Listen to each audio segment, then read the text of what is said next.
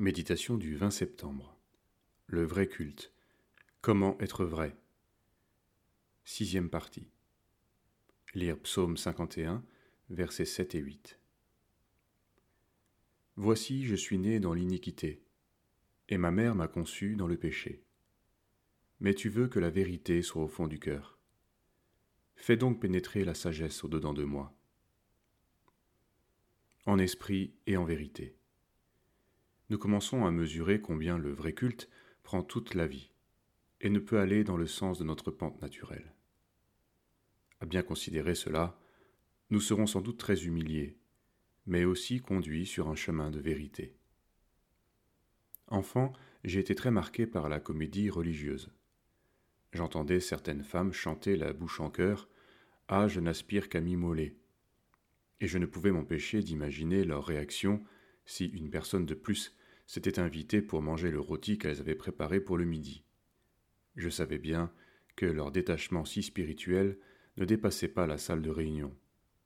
Cela méritait, et je choisissais d'en rire. Mais en grandissant, j'ai été moi-même rattrapé par ces choses. Quand je priais, surtout dans les moments de besoin intense, ma conscience m'accusait et me disait d'arrêter la comédie. Je ne voyais pas devant qui je pouvais bien faire la comédie, puisque j'étais seul.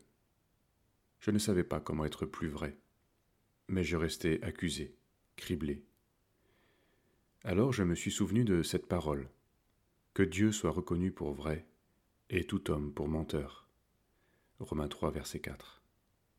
J'ai compris ce jour-là pourquoi ma prière devait être adressée au Père au nom de Jésus. Parce que malgré toute ma bonne volonté, elle ne pouvait être dépourvue d'intérêts cachés de convoitise, de fausseté. Le Seigneur dévoilait ma duplicité, mes contradictions et mes mensonges. Il purifiait mon cœur pour qu'il soit tout entier à lui. Malgré toute notre sincérité et nos bonnes dispositions de cœur, nos prières et nos louanges à Dieu ne sont pas dépourvues d'intérêts cachés, de convoitise ou de fausseté.